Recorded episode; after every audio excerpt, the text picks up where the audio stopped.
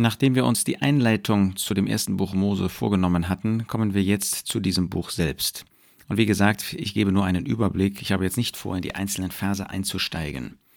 1. Mose 1 zeigt uns den Anfang. Im Anfang schuf Gott die Himmel und die Erde. Wunderbarer Anfang, den Gott macht durch die erste Schöpfung. Und ich habe schon bei der Einführung zum ersten Buch Mose gesagt, dass das ein Vorbild ist auf die Neuschöpfung, die Gott in Christus bewirkt hat. Christus ist der Anfang der neuen Schöpfung. Er ist überhaupt der Anfang. Er ist der Schöpfer sowohl der ersten Schöpfung als auch der Neuschöpfung. Der eigentliche Schöpfungsbericht ist nur 1. Mose 1, Vers 1. Im Anfang schuf Gott die Himmel und die Erde. Vers 2 zeigt dann, die Erde war wüst und leer. Es ist kein Blick mehr für den Himmel. Irgendwie ist der Himmel aus dem Blickfeld geraten, weil es heißt, Finsternis war über der Tiefe, die Erde war wüst und leer. Irgendetwas ist passiert hier. Gott hat ja nicht wüst und leer geschaffen, das ist auch nicht ein Übergangsstadium, wie Isaiah 45 deutlich macht, sondern vermutlich müssen wir hier den Fall Satans einordnen, der zu diesem Chaos geführt hat. Und dann hat Gott aber in seiner Gnade wieder neu angefangen. Der Geist Gottes schwebte über den Wassern. Und wir finden jetzt, dass er in einem Sieben-Tage-Werk, von dem der siebte Tag allerdings ein Ruhetag ist, dann diese Schöpfung wieder neu, diese Erde wieder neu ordnet, damit der Mensch auf ihr leben kann. So finden wir in 1. Mose 1 zunächst einmal, dass uns die materielle Schöpfung vorgestellt wird. Das ist ganz wichtig. Gott fängt mit etwas an, was wir nachvollziehen können, wo er nicht einfach seine Theorie, ähm, seine Ratschlüsse, seine eigene Person uns in der Größe vorstellt, sondern wo er uns zeigt, was er getan hat, was er gemacht hat. Man kann das nur ähm, wirklich bewundern, wie Gott sein Wort anfängt. Er macht es dem Menschen leicht. Er stellt sich nicht als der Erlöser Gott zunächst vor, das ist er ja, sondern als der Schöpfergott, weil die Schöpfung von Menschen gesehen werden kann, angefasst werden kann, gehört werden kann, gerochen werden kann. Also mit den Sinnen des Menschen sind wir in der Lage, die Schöpfung zu erfassen. Und wenn du dich in einem Raum gerade befindest und diesen Podcast hörst, dann schau dich äh, um in diesem Raum. Da gibt es nichts, was nicht einen Schöpfer, einen Ursprung hat, wo jemand etwas gemacht hat. Nun, sollte das in dieser viel, viel komplexeren Schöpfung, sollte das da anders sein? Wenn du dir das Gehirn eines Menschen anschaust, das ist nicht vergleichbar mit so einem ähm, Tisch, so großartig das ist, dass ein Schreiner einen Tisch, einen Schreibtisch oder sonst etwas da herstellt. Aber das Gehirn des Menschen ist so kompliziert, und ähm, das zeigt die Torheit des Menschen, der meint, so etwas Hochkompliziertes entstehe von selbst, aber etwas viel, viel Einfaches, Simpleres wie ein Tisch oder wie eine Lampe oder wie eine Tasse ähm, oder dieses Mikrofon, das, das könnte, ähm, das, das braucht einen Schöpfer. Nein, Gott macht es uns einfach. Wir verstehen, dass es einen Schöpfer, eines Schöpfers bedarf, damit das Weltall und die Tiere und die Blumen und der Mensch und das Zusammenfunktionieren auch der Sterne und so weiter funktionieren kann. Also Punkt 1 ist 1. Mose 1, es ist ein Schöpfungswerk materieller Schöpfung. Aber zweitens zeigt uns der Geist Gottes hier geistliche Wahrheiten.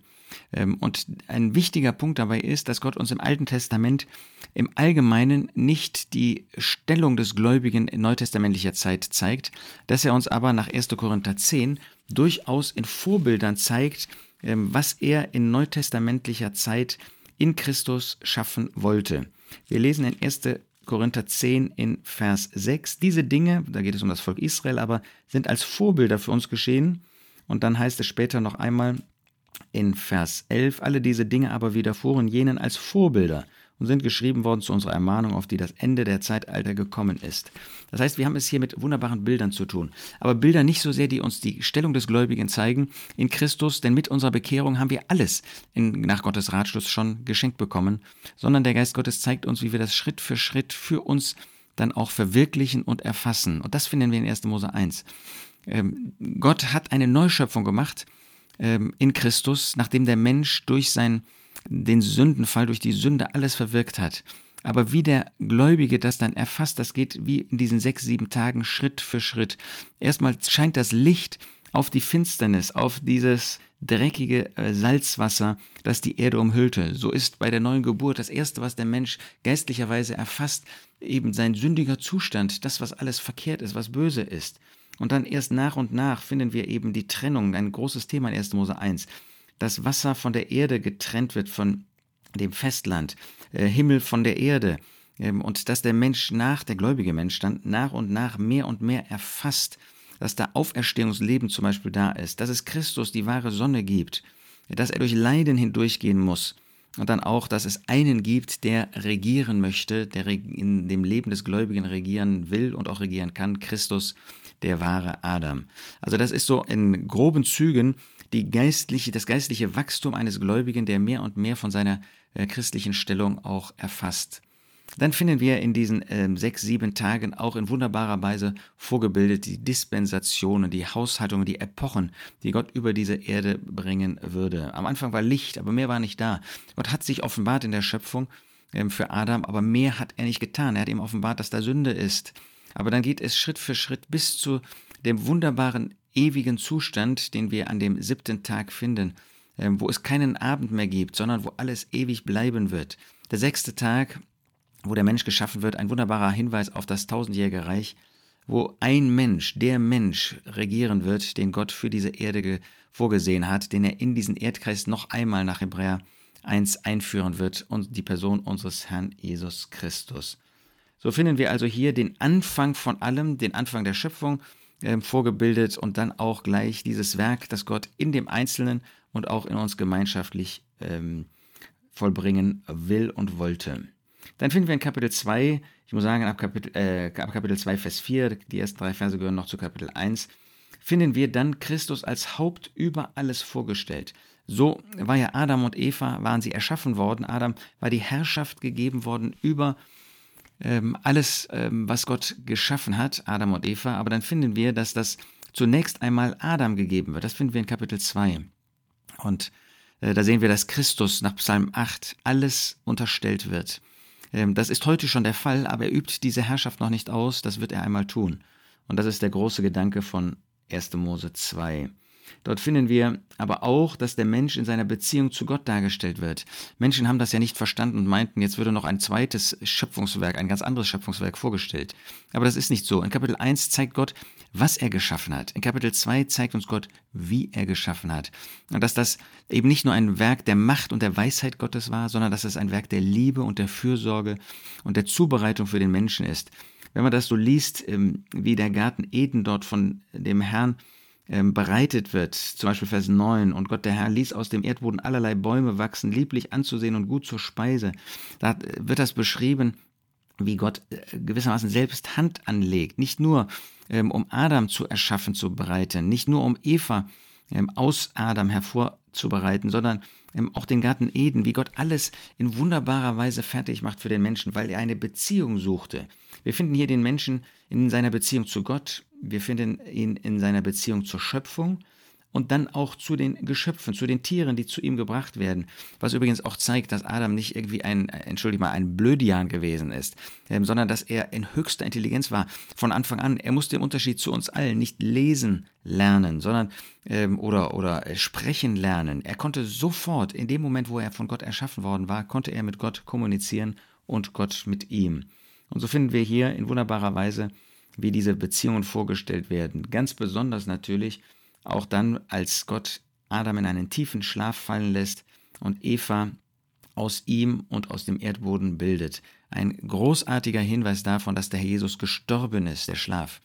Der Jesus musste nicht schlafen, er musste in den Tod gehen, er musste die Leiden des Todes über sich ergehen lassen. Aus Liebe zu uns, aus Liebe zu mir persönlich, aber aus Liebe zu seiner Gemeinde, zu seiner Versammlung hat er das getan. Und so sehen wir hier, dass die Gemeinde, dass die Versammlung aus ihm entstanden ist, aus seinem Werk. Sie ist sozusagen Teil seiner Person. Er ist das Haupt, wir sind der Leib.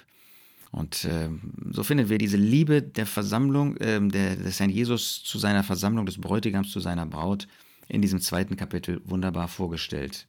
Kapitel 3 zeigt uns dann, dass es einen Verführer gibt, die Schlange, den Satan. Und sie zeigt, dass er es geschafft hat, den Menschen zu verführen, dass der Mensch nicht wachsam war. Übrigens, wir wären kein Stück besser gewesen als Adam und Eva. Und dann finden wir, dass Gott uns die Sünde zeigt, was Sünde ist. Der Mensch hat gegen den Willen Gottes rebelliert. Er hat das Wort Gottes, das er zu ihm gesprochen hat, verworfen und er hat den Weg Gottes, den er ihn genannt hat, äh, verlassen. Wir finden das Reden von Eva mit dem Teufel dass zu dem Wort Gottes hinzugefügt wird, dass das Wort Gottes verändert wird und dass das Wort Gottes weg, dass von dem Wort Gottes weggelassen wird. Das ist die Liste des Teufels und darauf hat sich leider Eva eingelassen. Wir finden, dass der Teufel immer Misstrauen sät, dass er lügt und dass er mordet. Das ist von Anfang an das Wesen und die Tätigkeit dieses Feindes gewesen. Aber wir finden hier auch, dass es einen Weg der Rettung gibt, dass der Mensch leider nicht bereit war zu bekennen und sich zu beugen und Buße zu tun, dass Gott ihm aber trotzdem in dem Samen der ähm, der Frau, in Christus, nicht in dem Samen der Frauen oder in dem Samen von Mann und Frau, sondern der Frau schon ein versteckter Hinweis auf die ganz einzigartige Zeugung und auch Geburt des Herrn Jesus, der von einer Jungfrau geboren worden ist. Wir finden also die Sünde, den Anfang der Sünde gegen Gott, aber auch den Weg der Rettung, der uns hier dann vorgestellt wird. Soweit vielleicht ähm, für diesen Podcast ein Einstieg in dieses großartige Buch, das uns vorstellt, nicht nur das Weggehen von Gott, das Verlassen Gottes, das Aufgeben der Beziehung zu Gott, sondern dann zugleich auch, dass Gott in seiner Liebe und Gnade und Barmherzigkeit einen Weg zeigt, dass der Mensch zu Gott kommen kann, dass er sich bekehren kann, dass er umkehren kann und dass Gott ihn annimmt, wenn er, wie wir neutestamentlich sagen, sich auf das Werk des Herrn Jesus beruft und Christus als seinen Erretter annimmt.